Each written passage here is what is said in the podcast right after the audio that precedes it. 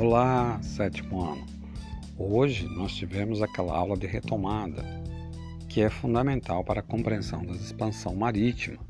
A expansão marítima, as grandes navegações tiveram na origem as transformações religiosas, o calvinismo, o luteranismo, o protestantismo foram fundamentais nas transformações do capitalismo.